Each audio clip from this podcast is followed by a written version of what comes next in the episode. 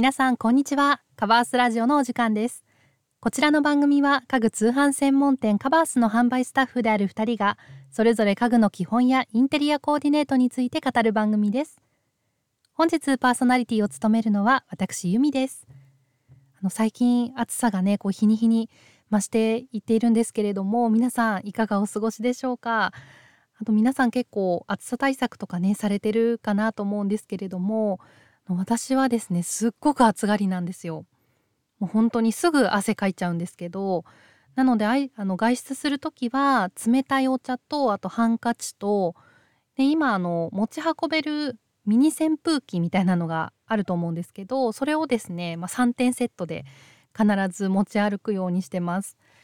あと今はね外出の時にこうマスクをつけなくてはいけないので、まあ、熱中症にもね注意が必要なところですよね。あとはあの外にねこう出る時だけではなくて、まあ、夜寝る時にも暑さがね気になる季節になってきたかなと思います。クーラーとか扇風機を使う機会も増えてきましたよね。でまあせっかくねこうそういったものを使うのであれば、まあ、プラスアルファして少しでも涼しく眠れる環境を整えたいという方は多いんじゃないかなと思います。そこでですね今回は夏に行うべき寝室の暑さ対策を皆さんと共有していきたいと思います。本当にねちょっとした工夫で寝やすさをアップさせることができるのでぜひ皆さんも試してみてください。今回ですねご紹介する寝室の暑さ対策のポイントになるアイテムがカーテン扇風機寝具パジャマの4つです。まずねあのカーテンから見ていきます。あのカーテン朝起きた時に開ける方多いと思うんですけれども朝のね換気を済ませたら日中でもカーテンは閉めておくようにしてください。あのそうすることで日光が直接お部屋に入るのを防ぎますので気温の上昇を抑えられます。であの日が沈んでですね少し外の気温が落ち着いたらもう一回換気をしてあげるのがおすすめです。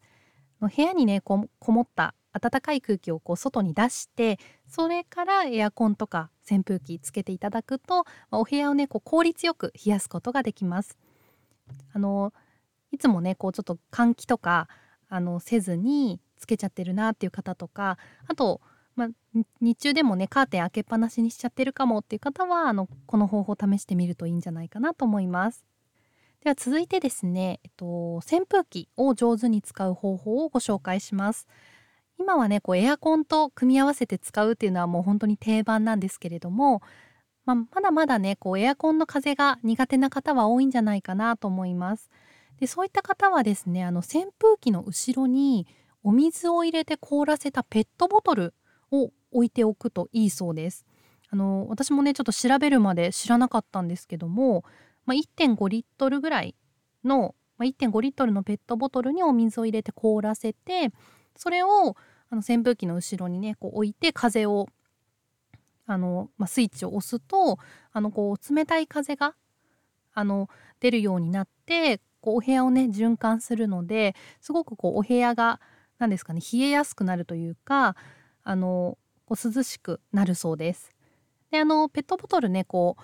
後ろに置く時に家具の上とかに置く方いるいるかなと思うんですけどあの水滴でね家具が濡れてしまうのでタオルとかあと珪藻土のねコースターとか置いていただくのがおすすめです。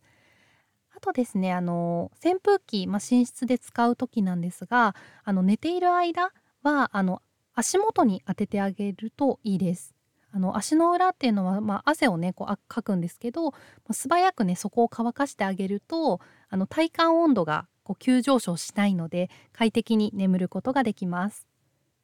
ではですね次3つ目の寝具なんですけれども、まあ、夏用寝具正しく使ってあげるとすごくあの涼しくですねあの快適に眠れます。まあ、例えば夏用の敷きパッドとかシーツを活用してみたりあのそうですねこう冷感素材があるものっていうのを取り入れるのがおすすめです。あの暑いとね寝るまでにこう時間がねかかってしまうこともあると思うんですがあの寝具がねこうひんやりしているだけで自然に眠りにつくことができます。まあ、ただですねあのこの夏用寝具の効果というのは年々薄れてきてしまうので23年ごとですかねにあの買い替えるのがあの目安と言われています。あの効果がね薄れた後も使い続けてしまうとあまり意味がないのでちょっと最近なんかこう冷えが足りなくなってきたかなっていう方はあの買い替えのサインだと思ってください。ではですね最後に、えっと、パジャマなんですけれどもあの夏、まあ、快適に過ごすためにはパジャマの見直しっていうのもすごく大切です。あの夏に使うパジャマはですねしっかり汗を吸ってくれて速乾性のある素材を選んでください。まあそうですね。ガーゼ素材とかであれば通気性が良くて、まあ、ベタつきにくいですしあとサッカー生地とかはサラサラとしたこう肌触りなので夏にぴったりですね。あのシャリ感のある麻とかもいいと思います。まあ本当にね寝苦しさっていうのを感じている方はあのパジャマからね見直してみるのもありだと思います。はいでは今日はですね4つのアイテムに注目して夏に行うべき寝室の暑さ対策についてお話ししてきました。どれもどれもですね比較的挑戦しやすい方法かなと思いますので是非皆さんの寝室でも試してみてください。カバースラジオではインテリアや生活に関する質問を募集しています。人気のインテリアコーディネートが知りたい。寝具のお手入れについて教えてほしい。などお悩みや気になるテーマを教えてください。皆さんがコメントしてくださったお悩みは番組のテーマとしてどんどん採用させていただきますので、ぜひお気軽にお声をお聞かせください。はい、あの私のようにですね、まあ、暑がりな方だけではなくて本当に夏ってね日本の夏ってやっぱりこうじっとりして